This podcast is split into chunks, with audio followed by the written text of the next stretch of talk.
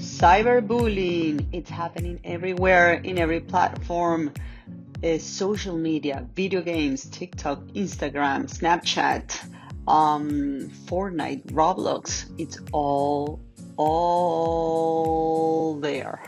And it is so sad because you know what? It does impact the mind of our children. It is very hard to ask to a child, don't get upset if somebody doesn't like you don't get upset if everybody is seeing you being insulted by somebody at school and having that information 24 7. It wasn't like before we were in school, maybe we had a difficulty with somebody that we got home and we forgot about everything. Teaching our children how to manage cyberbullying, it's a privilege. It's a blessed. We have to do it for them. It will help them decreases the chances of suffering from anxiety, depression, and having a better self-esteem. Don't miss this conversation with Alejandra. She is the most knowledgeable person that I know in terms of bullying. She has been doing research for the past 12 years. She has an amazing organization helping people neutralize the aggressive effects of talking to somebody, the power struggle that we see in organizations, uh, within people, within family. You will love this conversation. Um, Okay, here is, let's see, Alejandra coming in. All right, all right. So pretty much connecting the whole idea is to understand what can I do as a parent in a situation where I'm not there visualizing, I'm not there understanding what's going on. What do I need to tell to my child to make sure that they're not affected by bullying, that they actually commit to the values of the family, where they actually end up building the relationship that they need to go through this pandemic time that is very, very, very difficult. Um, we are going, she is not able to connect. I think so. So she might have to go with her. I don't know what's going on in Panama City. You know, I thought that it was working well, the the um, the Wi-Fi there, but I guess it's not. And we are having a problem. She can, I let's try what Tech Family suggested. I'll try starting it. Yeah, I already started once. You want me to restart it again? ¿Ah? Alejandra, ¿quieres que lo vuelva a empezar? Avísame. Let me know and I can start. You know, people are here waiting for, you see? A ver, let's see. Somebody wants to connect here. I don't know what. Let you know what?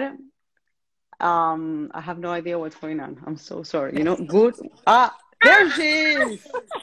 Wow. I don't know what account I'm using anymore. What this is so great.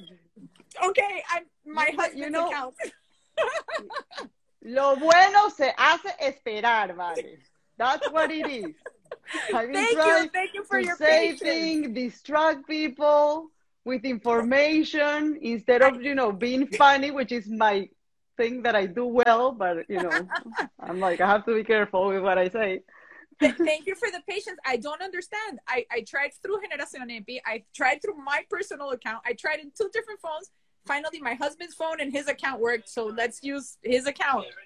Let me tell you something. I felt very lonely for like 30 minutes, okay? No, I'm kidding. I'm sorry. It wasn't my fault. Thank God we don't have bullies here. Nobody bully me in this. Good. If not, you come, you report to me that somebody has bullied you, and I'll let you know that you don't deserve to be mistreated. okay, I love it. I love it. Okay, so. Okay, okay. So let's start this amazing conversation. I have to tell you, I have to say to everyone before we start. Okay, se trabó. I read a lot, okay? And I've been reading about cyberbullying for a really long time. And so I approach Alejandra and I said, So, Alejandra, let's do a live. What do you have to say about it? And I thought I pretty much knew everything until I spoke to her. And she came up with this amazing course that she implements in different settings. Okay. And when I listen to it, I'm like, oh my God, you are a genius. You have developed a course. You are. I have to say it. I'm sorry. But you have developed a course super unique, nowhere to be found only in your website right now, probably in a book very soon, okay? That it's easy to implement, number one. Number two, does not have the judgmental aspect of the bullying, okay? Okay, for me, which is great. And number three, embraces connection, which is major thing, not only right now in the pandemic, you know, a moment we will be valuing connection more than ever. But it is the one thing, the one, the only thing that research have shown that is extremely important to have in our lives. So tell us a little bit. Tell us about you, your program, and as we talk about it, then we go specifically into how we can address cyberbullying, which is a very, it's a part of a bully event, a bully situation, but it has so little differences, mm-hmm. you know, here and there that we'll be talking about it. So introduce yourself, Alejandra. First, thank you, thank you, thank you for inviting me. Um, when I say me, for inviting us, because behind me, I, there's a lot of people um, making this a reality. And thank you for all your words. it humbles me. And I also have to say that there's a lot of uh, different research that I have used throughout the last almost 15 years. Um, so this is like the the the the resulting thesis after a hypothesis that was investigated and that it now has been um, proven. Okay, uh-huh. so basically, you did talk about connection. Doctor, a connection is basic. It's not only a human need, uh, but it is the number one um, variable that is mentioned after a person has lived many, many years as the number one factor that a person says, because of the connections and the positive relationships I had, those are the things that I can say made my life a success. Those are the things that you say that was worth living. So after so many years of studying this, this there's a 76, 78 year study in Harvard that actually proved it they said, well, what is it? What is the number one thing that we have to look into in order to actually have a fulfilling life? And it's we need positive relationships. So basically, from that first point, I said, okay, then let's go back. What makes a positive relationship? How can mm-hmm. we have a positive relationship? Because one thing is to say it, and another very, very different thing is to actually know hello. Mm-hmm. Mm-hmm. Okay. Um, this is my husband's phone, so it just rang. so I got disconnected for a second. Hopefully, okay. he's not too popular. So that. I hope so. So, um, basically, how do we actually make these connections? Because we can talk about it all the time, but there's an actual formula. So that took us one step back, and we said, okay, what what breaks connection? What actually makes it hard to connect? And it makes it hard to connect when, for example, I when I treat you in um in a horrible way, that's when actually connection gets broken. So bullying is just one very important way to be able to see how we relate to each other. So one step back, what happens with bullying? Basically, it's a cultural thing. So how do we prevent this? How do we look at into this? So Stan Davis has an amazing, amazing research. He says first they bully you and then you bully yourself. So listening to that, it's like, oh, okay, so wait a minute. This also has to do with how I treat myself. Mm-hmm. So if I learn how to fix this, then I can learn how to fix many things I say to myself, and then I can build positive relationships and thus have success. So mm-hmm. there's four basic pillars in in the research that shows that that that came up throughout the research, which are the first one is that no one deserves to be mistreated, and as you said in the introduction, no one means no one. So I don't care if somebody didn't invite you to a party in the past, you still don't get to isolate that person. Okay?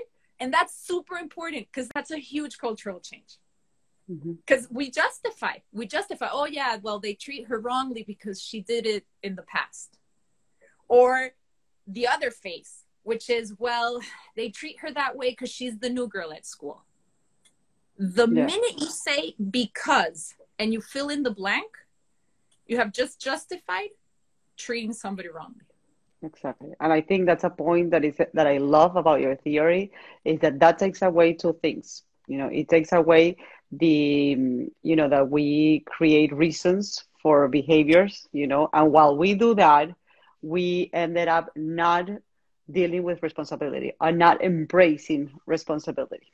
Mm-hmm. No? So you take that away completely. It's like I don't care what happened or it didn't happen. It, it has nothing to do with the past.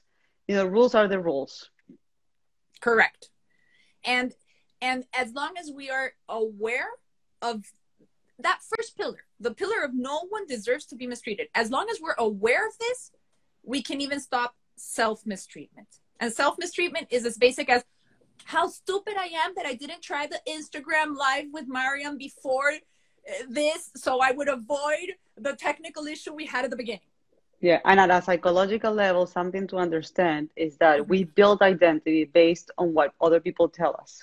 Correct. So that's how we ended up building a notion of who we are.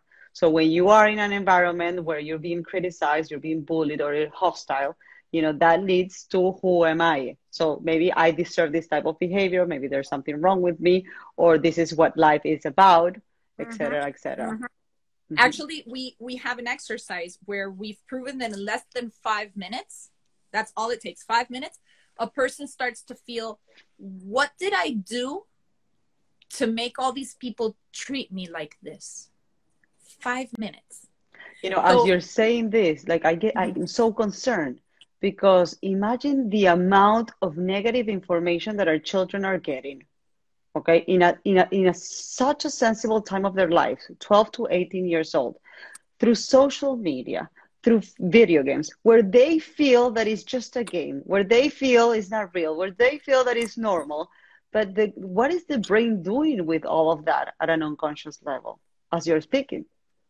Correct yeah. All, all the, every game every game has always been a an opportunity to either build a positive team where people actually work as teamworks and as teammates and they build each other up or it can be a setting where there's a misconception of what competition really is. Because if, if if it means that i have to destroy the enemy instead of it meaning i have to build a team with whomever i'm playing with then the focus is on destroying the other one. Instead of let me build the relationship with whomever I'm playing with. And for example, Fortnite is a very typical, or or mm-hmm. or when they start growing up, you have Call of Duty. Obviously, the end uh, goal is to quote unquote destroy your enemy. But to actually have fun in these games, you have to be online with other people. So when you're with other people, you're having fun with your friends. So even though the the, the goal is to actually be the winner, what is the true goal behind? Are you playing to win the game or are you playing with your friends to, to enjoy the game? Right. So if you're playing with your friends, you got to check what is it that's your end goal. So if, if my end goal is to have fun with my friends, am I actually building the environment in order to have fun with my friends?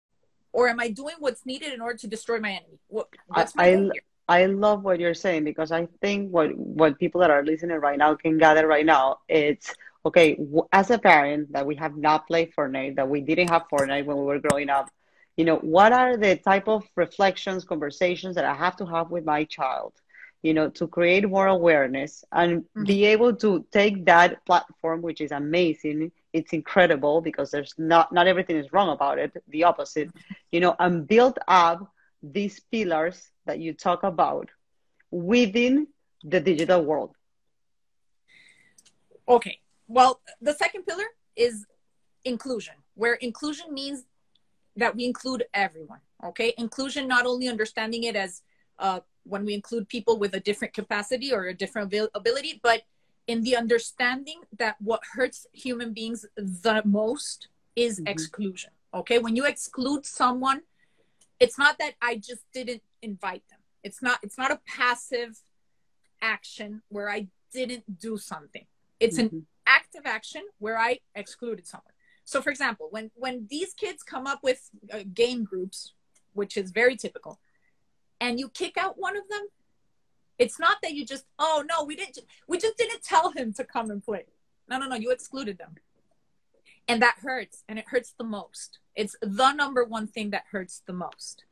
Mm-hmm. And when you have a conversation with your kids and you explain to them that they are doing something, not that they are not doing something, then it makes them, as you were saying before, it makes them responsible of their actions. Because one thing is saying, oh, no, no, I didn't do anything. I didn't invite. Then, you know, yeah, but a hundred percent. But you know what you're, but, but, but here's the thing. So number one thing of what you're saying, it is considered an act of bullying to exclude somebody.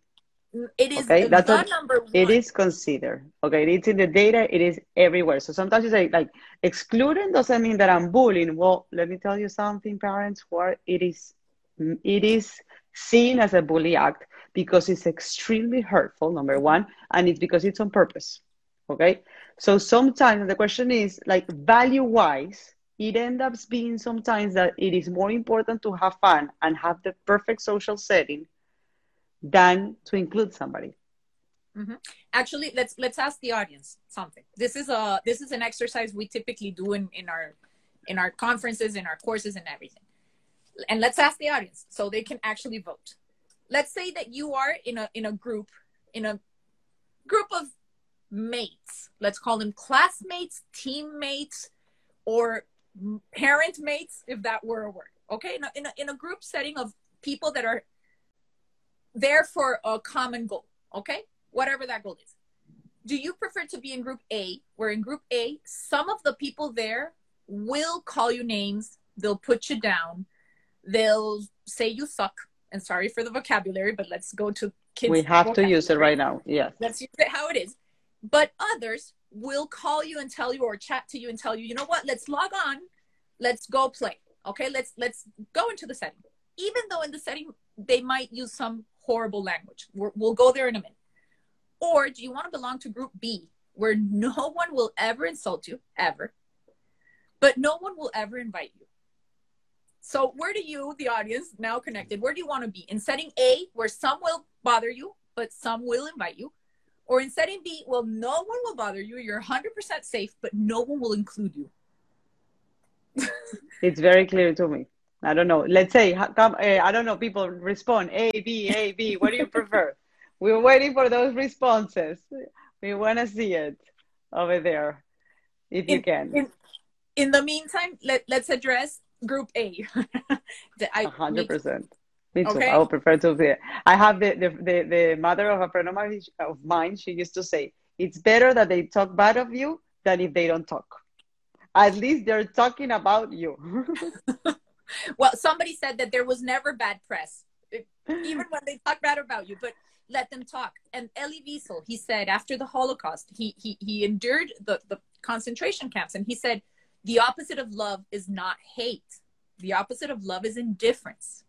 So when you don't even acknowledge my existence, when I'm transparent to you, you are literally killing me inside. And then I start self bullying. Because in, in less than five minutes that you isolate someone, it's we have designed an exercise where we have proven it. The person starts to say, What did I do to them? In order for them to exclude me this, or they, they, they don't have the vocabulary, right? So what the, what a person will say is, What did I do to them for to, to deserve this treatment? Totally. And uh, let me build into that so that psychologically people understand why this is something that happens to everyone you know the brain is made not to tolerate uncertainty so the brain looks for control so the best the first thing that you can control is okay what, what did i do wrong you know and then mm-hmm. i can mm-hmm. control and there's a saying in in clinical psychology that explains why uh, people that have been abused why they blame themselves and it says the fault it says like this it is much easier for a child to feel that it's their fault than to feel that they live with the devil because if they live with the devil, who is going to take care of me? So there's the, this mechanism of vulnerability that the children is aware of. So they don't want to see vulnerability. You want to you, you, you, you want to blind yourself from vulnerability, and a way of blinding yourself to vulnerability is to blame yourself.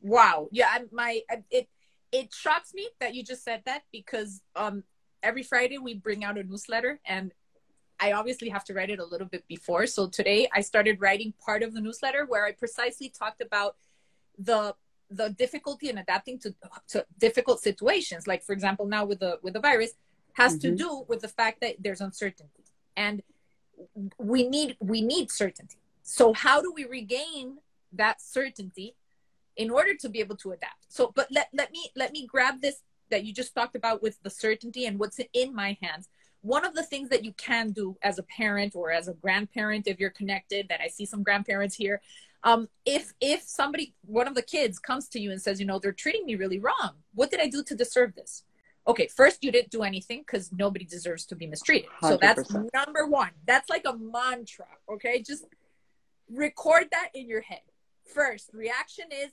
no one deserves to be mistreated you don't deserve to be mistreated so now let's talk about what's happening not what you did to make it happen. And then you are going to help them see what's in your hands in order to fix the situation. So that will regain control because the kid can say, okay, this is something I can do. I cannot control people from treating me badly. That's mm-hmm. not in my control. Definitely. I can't I can't make you say to me nice things. Or I can't make you stop saying horrible things to me. But what is in my control is, for example, learning to report because mm-hmm. reporting gets me to be heard. And when I'm heard, levels of trauma go down. So, for example, 100%. Just one second. If, if parents or grandparents are here and you feel kind of um, helpless, impotente, like impotencia, I don't know how you helpless. Helpless. Yeah. And because you want to save your kid from the mistreatment they're ha- they're going through and you don't know what to do and you're going crazy, I want to give you the number one strategy that research proves is effective in order to lower levels of future traumas is that you listen to them. If you supposedly only listen, which once again, it seems like an, a very passive thing to do, it's the number one thing you can do for someone. If you actually listen, but not listen to say, oh, no, no, you didn't do anything wrong, or what. No, just shut up. shut up. And if you need to say something, say, I don't know how to help you right now, but I know you don't deserve it. A hundred percent. And what you're saying is so powerful because we have seen also in research that sometimes it's not the trauma what causes post trauma or depression or anxiety or substance abuse. It's really the sensation of loneliness, the lack of validation that that person experienced, you know, while you were in a difficult situation you know it's uh, let me go into uh, judaism a little bit for one second. I know I, you know it's tough you know but it, but but but it says you know the darkness when it comes to you know passover and all the las plagas you know the darkness is like the worst thing that can happen right. to somebody. That's even worse than the last one which is killing the the the the the, the, the first the, one. the first one you know because okay you kill the first one but there's somebody there with you holding your hand but when you are alone in that screen and you're listening to all those negative messages in a time of your life where you are building identity, you're building a sense of yourself, okay? Uh, and nobody's there with you and you don't know what to do. Okay, should I report it? Should I? What is this normal? Uh, what if I tell my mom and then my mom is going to tell the other mom and then they're going to be seeing me in this way or the other way? Mm-hmm. No? Mm-hmm. So all the assumptions that are built because we haven't had sometimes the right conversation with our children because this is new to, parents. We don't know how to address this problem. So you are talking about something that is extremely important, which is once I allow my child to be in a social media platform, what is the conversation that I need to have with them so that they can be somehow immune, but it's not fully immune, okay, to an uncon- uncontrollable environment okay where they're going to experiencing things and i said to my, my kids all the time i say you know in in the world there's sick people there's sick people that don't have the same values and you you have to understand that people don't have to like you you know the normal thing is that no people like you and people don't like you and it happens to everyone even the mm-hmm. most amazing human being that you know and have all those conversations so that they don't personalize things where they can build a social pattern, whether it's by by talking to an adult or even having allies. You know, we say that in cyberbullying. You know, it's a public event. It's like a major difference be, be, with uh, com, with bullying. So building allies with friends, you know, it's a big one that we recommend. Correct. So they don't feel lonely in this process. And and that brings them back to to certainty and control because it is Mhm. in my hands to build a new connection. That's something I can do. For example, one of the most powerful things you can suggest or advise a, a, a child or a teenager that is undergoing any kind of bullying, whether it's cyberbullying, uh, social bullying, doesn't matter. Whatever kind of mistreatment in general, is look for others so you can help them. Become the upstander, become the empowering ally. Uh, In Spanish, we call them empowering allies. You can do that for someone because that is in your hands. A So if you see online somebody saying, dude, you suck, you really should, you know, like fire yourself or whatever, you know, because they can say those things.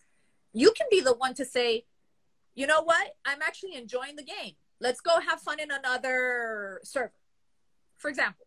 And you don't even have to do that um, in, in the visible chat where everybody's there you Mhm. can teach your kids to be a little bit more clever and chat privately through WhatsApp. and even if they don't migrate to another server, just telling the other person, you know what, I'm actually enjoying the game. Probably that guy had a issue with his mom. He probably had a fight with his dog or whatever. Don't take it personal. totally. And if your kid is not um, empowered enough yet to do it, you can help them write that down. That's the magic of all this uh, technology because the, the other kid doesn't have to know that the mom is right there, you know, telling them, write this, write that. And let's write it down and let's see what happens. Let's let's check out the reaction. And you sit down next to them and just take a look at what happens. You're gonna see such an amazing reaction from the other side. And then ask your kid, how do you feel that your words caused that reaction? So you teach your child the power that they have in their hands to actually change someone's life. And that will rebuild them. And it and that will be something that they're gonna say, that kid is saying I suck. Poor guy, you know, whatever. completely. Yes, and I, completely. So, so what you're you're saying, so that we are aware of it, is that cyberbullying is a little bit more complicated because the child is not only concerned about, you know, what they think of them or even their own feeling of vulnerability when they are in that situation, but they also are concerned about how other people perceive the event. And I don't have them in front of me. It's not like I'm, I'm in the in the middle of the bathroom and some kids came in and they, I don't know, uh, kick kicked me or did something to me, and then I see the face of the other people and they're like, you know, what the hell? You know, what happened with those people? You know, and I feel the support. But we are when you are, I don't know, maybe you post something and you get, you know, the negative feedback. You ne- you ne- you get the bullying. You don't have the faces of the other people that are seeing those comments mm-hmm. you know so it is so important that we what you're saying for me was actually I, I had it in my mind but now i have it even much better. It's like it's so important we talk to our children and we say if you see a bad comment of a friend even if you feel that it's normal or it was sarcastic it is so important that you go into that friend and you say you know what? We know it wasn't serious. Or we know that or that- don't take got it personal. Yeah, don't take it personal. You know, um, it. I'm I I'm enjoying playing with you, or or if it's if it's a cultural thing where everybody's treating themselves like that, which I personally don't don't agree with validating that, but many kids will tell you, no, mom, you know, we're just kidding, and nobody takes it personal, and it's just normal. Okay, if first of all, some kids may think it's not normal, and they may feel that it's not normal because they were not raised that way. But if you do know that that's the normal way around here, and you feel there's someone that does that doesn't like it, and you're noticing it, go and tell them. You know, this is this is how we treat each other here, and maybe the person will want to actually not participate in a group of people that treat each other in, in ugly ways, but help them understand the the ways that you're interacting because not necessarily everybody will get the supposed joke, which is not a joke. And there's a difference. There's a lot of people that will tell you, well, there's a difference between teasing, bullying is different. Let's not confuse teasing with bullying. uh-huh. what do you And think of that Well, that, first of all, I've asked in live audiences, what's bullying to you? And we can ask the audience, this this audience we have right here, what is bullying to you? not Mhm. what is the formal definition of bullying. What is bullying to you? And I've had adults raise their hands and say, bullying to me was like when I went on the bus and in eighth grade, I mean, 45 year old people saying this, when I went on the bus in eighth grade and somebody made fun of my acne. Okay, so that's bullying to that person. Yeah. And how Well, many you're- times did that happen? Well, Mhm. once or twice. Wow. You know what? What, So- what you're telling totally makes so much like the the you know I tell my kids all the time. I said to them, and this is in person, not cyber, which makes it more difficult. I tell them, Mhm. you know, they they do they did a joke because everything starts with a joke, especially in the Hispanic community. We like to joke, we like to be sarcasm, you know. And I and then I say it, and the other person gets hurt, you know. And I'm watching everything, and I go uh, to my daughter, I'm sorry, but what you did hurt that person. And my daughter goes, Well, you know, I didn't do it on purpose. I'm just joking. I understand. I don't care if you're joking or not. It ends up being more of a priority how the how you m- make the other person feel than if you do it intentionally or unintentionally. You know, because we go back to your pillar number one, that it's so important. It's like we ended up justifying behavior when we say, no, it wasn't intentional. But you know, at the end, it's, it's not a matter of who, who blames is it. It's It more, doesn't matter. The intention doesn't matter. So the, the solution between teasing, bullying, what how do we differentiate it? It's very simple. You just Mhm. don't allow or or don't allow yourself to treat anybody with any kind of comment that has the potential to hurt. It doesn't matter if it hurt. Does it have the potential to hurt? Is saying to somebody you suck at this game, does that have the potential to hurt? Well, only if they take it personally. Okay, if they take it personally, does it have the potential to hurt? Oh, As you can see, it does. Okay, so then just don't do it. And if you need an example, we use all the time. This example was given to, to us by Stan Davis. Um, he uses it all the time, and we re- we actually repeat it. He says when when a cop stops a drunk driver, do they ask the driver, "Do you have the intention of killing someone tonight?" Because if you don't have the intention and you you were just kidding, you know, you were just drunk driving because you were kidding, continue driving, please. No, Okay, so can, can you tell us a little bit? uh, There's a question here that it's a great question. We're going to go into that question because I love it. Can you please tell us a little bit, you know, about about that? About okay, our kids are going to expose, being exposed to a, a environment, okay, where there's going to be a lot of hostility when it comes to to social media and video games. Okay, so what what should be the actual conversation? the actual sense of responsibility that we have to build with our children when we are giving them the privilege of being in those platforms. okay for, for we, we were talking prior to this conversation about the privilege that the, us parents give the kids when we hand them um, technology okay it's not it's not their right it's it's a privilege we give them. So as parents we have to know that privileges are are are also they can be lost. Okay? If you don't do things right you lose a privilege. So that's that's first of all we, we want to empower all of you listening to us to actually know that the, the computer the cell phone the playstation the whatever belongs Belongs to to us. yeah you, it belongs to you. The internet the wi-fi connection belongs to you. Um and and you give it because you are or whatever okay? So but it's a privilege. It's not uh, a must. So what kind of conversation do we have?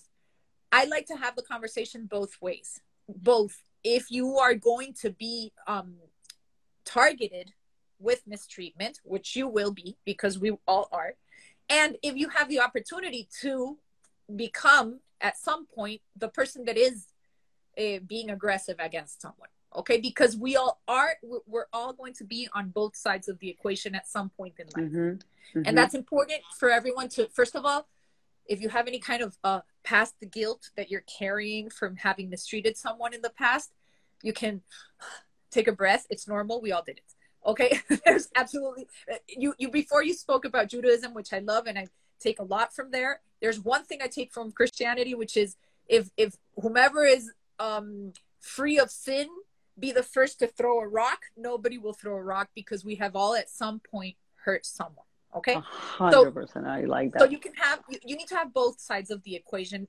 and it's not one time it's not when you hand the phone okay it's not like oh welcome to technology adulthood no no no this is a constant thing you have to do all the time okay Yeah. you are you walking by your kid's room and you hear them saying dude you missed it Were are you blind or what okay Mhm. you stop you go in and you say hey treat everybody better you know let's So talk think- in, a, in a kinder way A hundred. I, I think you are responding to a question over here that they're asking, which is says, uh, I have a question. We have to encourage them always to talk back to a cyberbullying or a bully. And what happens when my kids don't like confrontation or just stay quiet when somebody says something? Okay first no do not i we don't promote confrontation okay research Mhm. says that unless you're super knowledgeable in knowing how to if you talk back and if you confront you will you you're you're at a higher probability of more of elevated levels of future trauma and difficulty than if you actually shut up okay so unless your kid is super super um, already very prepared, do not suggest to talk back because confrontation it's very different. And i'm gonna i'm gonna take a step back to show you um the difference okay before be- between let me see if my okay let's see. If i go stop it! Mhm. i've just made myself a bigger target. Now if i go you know what? Stop it. I don't deserve it. The tone of voice is super different. My Mhm. attitude you know stop it! I don't like it. You're not you're making me feel bad. Okay no. You just handed in a silver plate the whole entirety of your emotions and you've given power. So no. If you're able to go like this with your you know with your with your shoulders and say you know what? I don't know what you're talking about. I i, I don't deserve this. But better yet if your kid is ready the best confrontation is saying yeah you know what? I do i suck. What, what can you do? You know you can't fight with somebody that's not there to fight. Mhm. if Mhm. somebody's trying to fight with me and i agree with them they can't fight with me because A hundred to fight there's two people required in order to fight. If one of them's not available it doesn't happen And let, let me add something to that when Uh-huh. it comes to cyberbullying specifically, because I think which goes along to the 3D, to the real life, let's say, type of experience, which is when it comes to trolls. There's a lot of literature on trolls. You know, when there's cyberbullying and when there is things going on in the digital world, it's all about attention. You know, let me bring attention to myself. Let me bring that sensation of of presence. So Mhm. one of the recommendations is to sometimes to not even respond, not respond, block the person. I always say the account, your account is like your home. You decide who is there and who is not there. So you can block people that you want and you can tell that to your child. You can restrict people to see your content with no problem. You can erase posts, you can erase messages, but the less attention you give to a cyberbully attack, the better it is. And we have to explain to our children that the cyberbully, the, the, the digital world is so fast. There's so much information in it that probably is not important. It's not important. It's going to go away. And Yeah. we will ha- there will be some other event that will take meaning and importance. let, let me add up um, a little bit so we can finish also answering to the person that asked Mhm. First, there's an amazing phrase. If you can leave today with one phrase, please leave today with this one. What you focus on grows. So if we're going to focus on the person that currently is being aggressive, Mhm. what's going to grow is the aggressive behavior. Okay? So we're, we don't want to put the focus there, which is exactly what you just said, Maria. They they're seeking attention. So if I focus on the, the person that's needing it, what's going to grow is that. So what do I want to grow? Oh, okay, I want my kids' resilience to grow. I want my kids' um self assurance that he does not or she does not deserve this mistreatment to grow. So let me focus on this side of the equation, okay? And the more people that focus on building each other up, like what I said before, you know, you just chat outside and say, look, I am enjoying playing with you. Don't, you know, don't feel bad for, or, or I, it's it's inevitable you're gonna feel bad but you know just I, I am enjoying it and you don't deserve what he's saying and I don't agree with whatever she's saying on the other side. Those are mm-hmm. things you can do. Okay. So first of all, let's not focus on stopping the behavior. Let's focus on building a new socially acceptable behavior because what's going to end up happening is that the person that is currently uh, being aggressive is going to drop the attitude because they're going to get bored.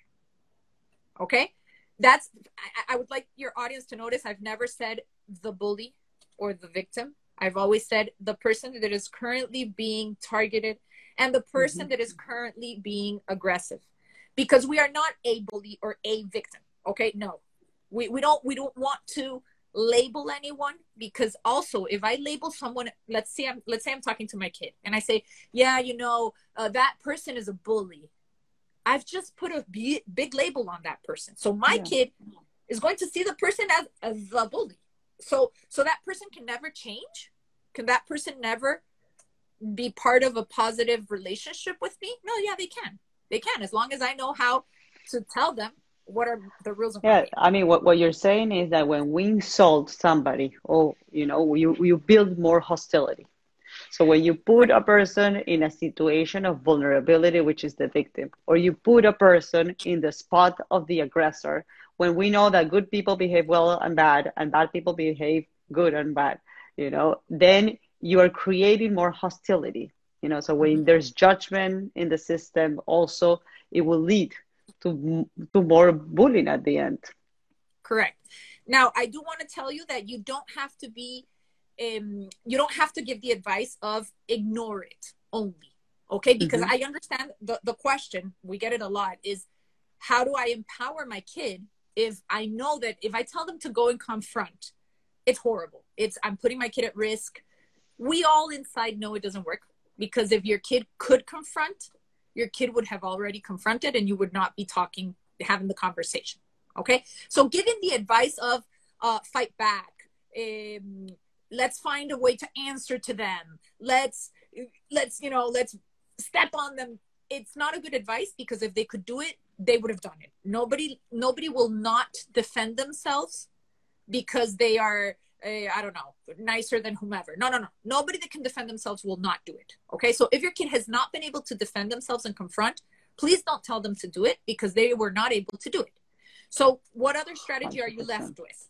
Are you only left with oh, ignore it and walk away. No, we don't want to do that either because ignore, walk away, uh, just make believe it's not there is super disempowering. And research also says that that's a bad advice because it will build a, a future adult that thinks that there's nothing I can actually do in my mm-hmm. life, you know? Building the helplessness. yeah, you know, I'm, I'm an adult and no, I'm never going to walk away from an abusive relationship because there's nothing I can actually do or I'm never going to ask for a raise because there's nothing I can actually do, or I'm never going to go and vote because there's nothing I can actually do. You know, no, no, no. We don't want disempowered adults. So what do we do? What's the solution? Okay, the solution is every single time you feel that something has not been okay, come to me and we're going to listen. And when your kid tells this to you, you can always say the phrase until you're ready, until you're ready, because I'm going to give you some strategies so you're more ready. But until you're ready, you can always say, you know what? I don't know exactly what we can do, but I can assure you, honey, I can really tell you that you don't deserve to be mistreated. You really don't deserve it. Let's see. That person probably does not know how to relate well to you or to others, because I'm sure they're doing it to others as well. And then comes the magic. When you, as a parent, are ready, or as a grandparent, when you're ready, you tell them, okay, since you don't deserve to be mistreated and nobody else deserves it either, let's take a look at who are the other targeted people currently and let's make a new friends group. And when this new friends group is okay, you can also accept this person back, but with the new rules of the game, which are here, this is how we are going to take our game. Okay we're going to uh, let's say for example right now it's during the pandemic a lot of kids are going to sleep at three four five in the morning. Um, not all of them are allowed. Some parents don't allow it. Others do. So it can happen that one of them says oh you're a and i'm sorry for the language but this is how they talk okay? Oh you're a pussy because you don't you know you, you can't stay late. You can't stay up late. So we don't want to play with you because you know whatever you I've heard you abandoned the game before. one. hmm yeah, you your parents send you to sleep, and then our our numbers, whatever it is that they do, our average will go down because you have to abandon game because you're pussy. Well, let's see who who has the same bedtime as you, and let's play with those kids. Because I'm sure the other kids that also have a bedtime are also being called a pussy. And you know what you're going to discover? That the majority cannot stay up until five in the morning. So the majority will have a new group if you, as a parent, help them. And this other kid that's probably one or two that is currently bullying or whatever, they're to say, you know what? I, I'm out of a friend group. Let me go play with them nicely. Yeah, I mean, so let me summarize everything that you're saying, which is amazing, so that you actually understand, you know, kind of like the rationale behind it. Okay. So the idea pretty much is we want to depersonalize the experience of bullying. It is not your fault, you know, it's not you. There's a, the other person has a problem. So that message has to convey. The second message, which it should be number one, really, is you know, communicate to an adult. You're not alone here. You need an adult to solve a bullying problem because if kids were not able to solve it, somebody has to intervene. Okay. Mhm. Number three, you're not alone. So the issue of not being alone is something very empowering for the kid. They feel better about themselves, they have the support, and they don't feel lonely. And there's Mhm. building that those connections even in a difficult time, which is extremely important. Okay.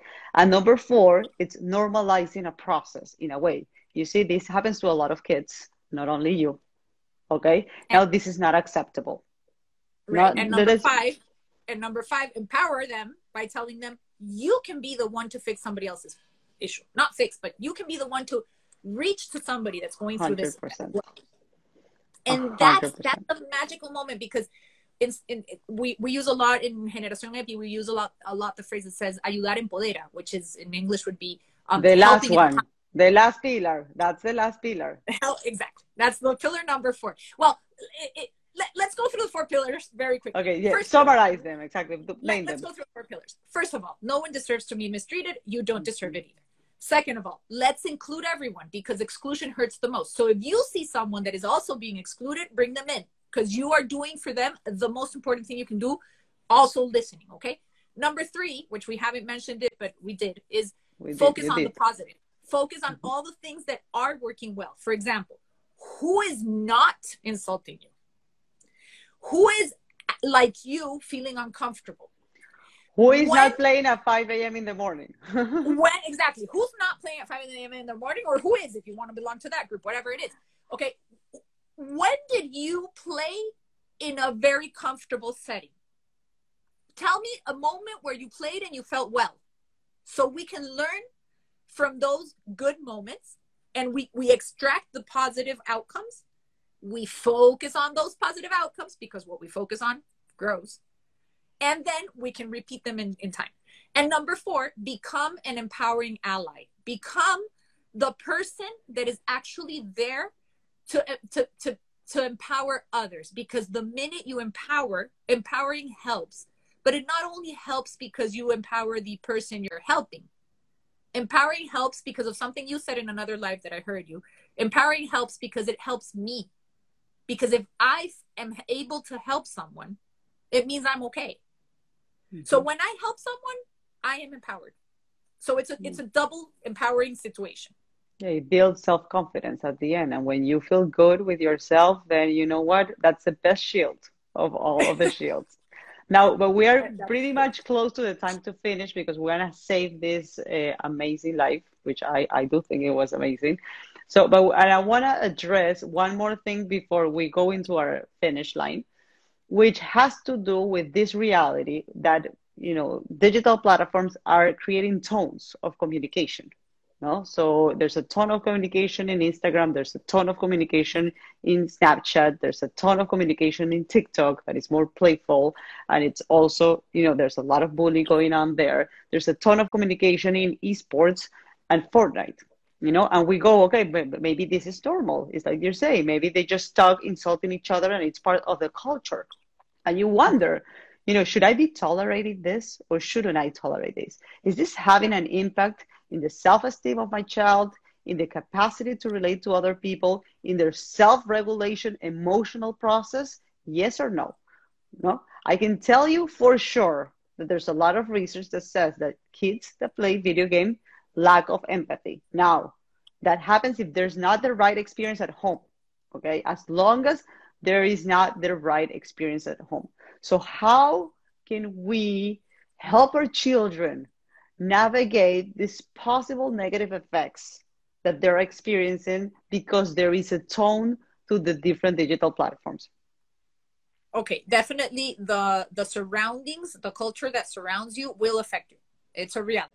We we behave Latin Americans will will wear their seatbelt in more proportion in the United States than in their home countries. Not because mm-hmm. they're better drivers in the US, but because in the US they'll for sure get a ticket. In our countries, eh, maybe yes, maybe no. Okay. Okay, so you're so saying for, consequences is one. Oh yeah, the the culture will have an effect on on on everyone.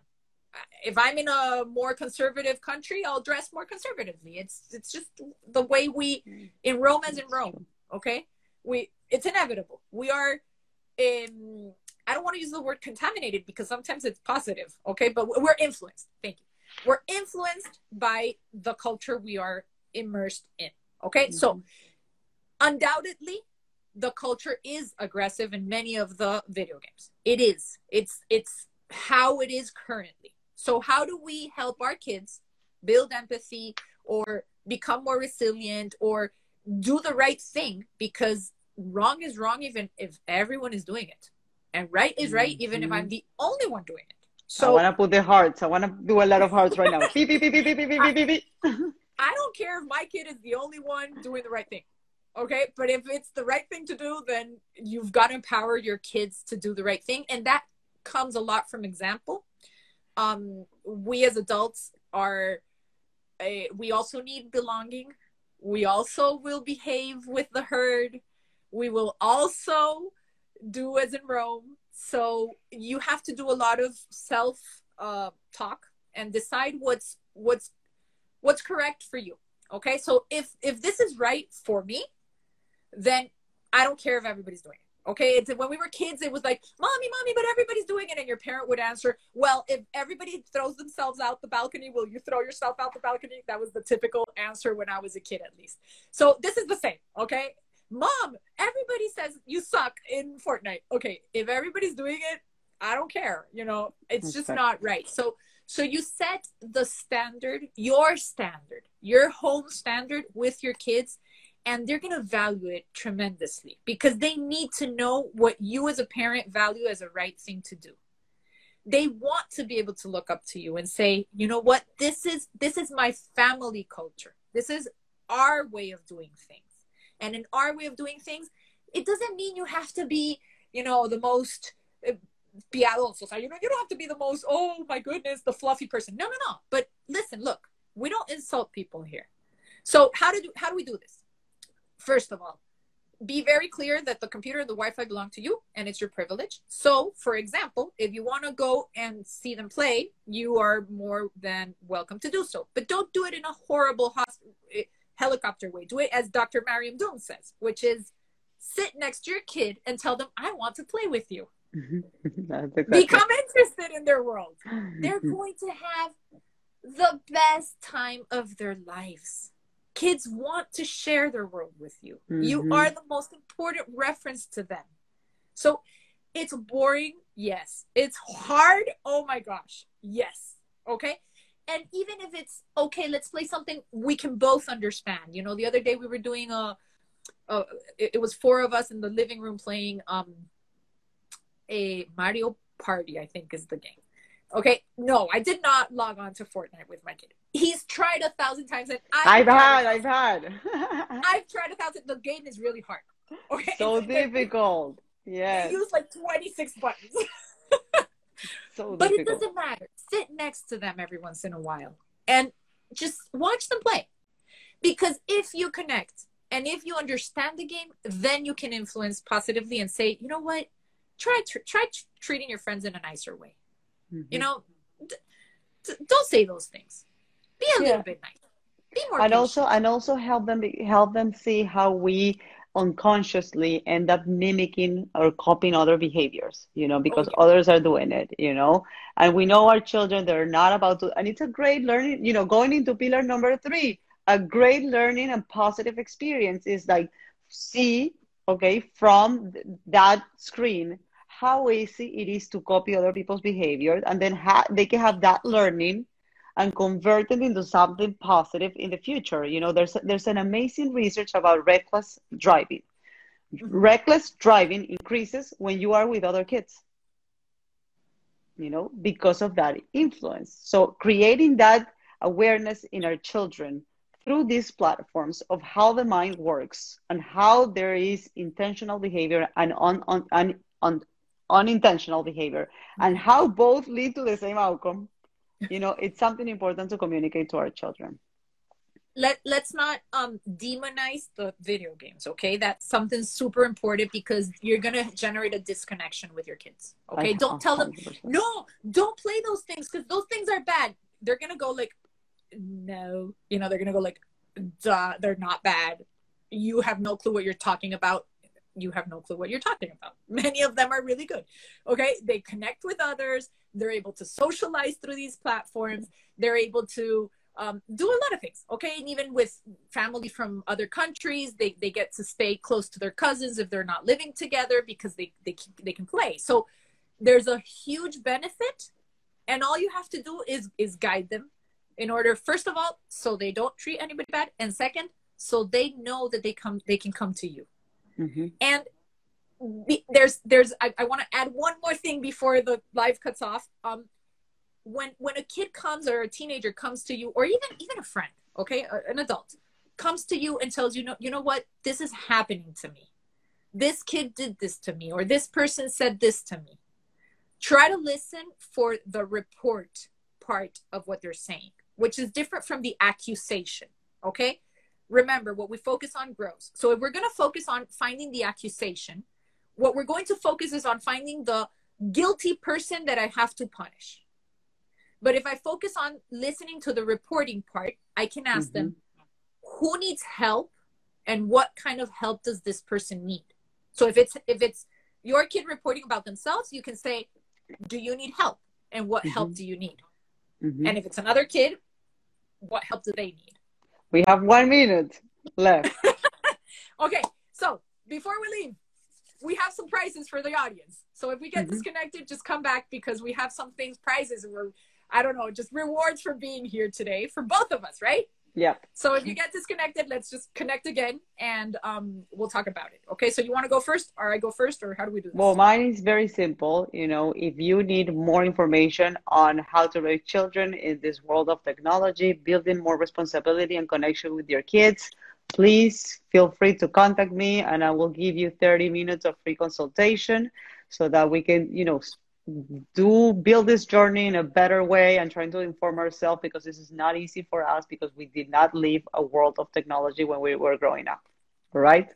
So and and please use that uh, opportunity because as we said at the beginning connection is the number one thing you're going to say because i had good connections with my parents my kids my colleagues my neighbors my whomever i had a, a feeling of success and, and, and happiness in general okay and on our side we typically have everything in spanish okay we haven't had the chance yet to translate everything back to english because whatever circumstances but we do have one of our um, formaciones, o sea, one of our uh, trainings in order to be certified as a person that is an empowering, positive, and innovative person, which is called Soy Epi in Spanish. So whomever uh, goes onto the link that we're going to write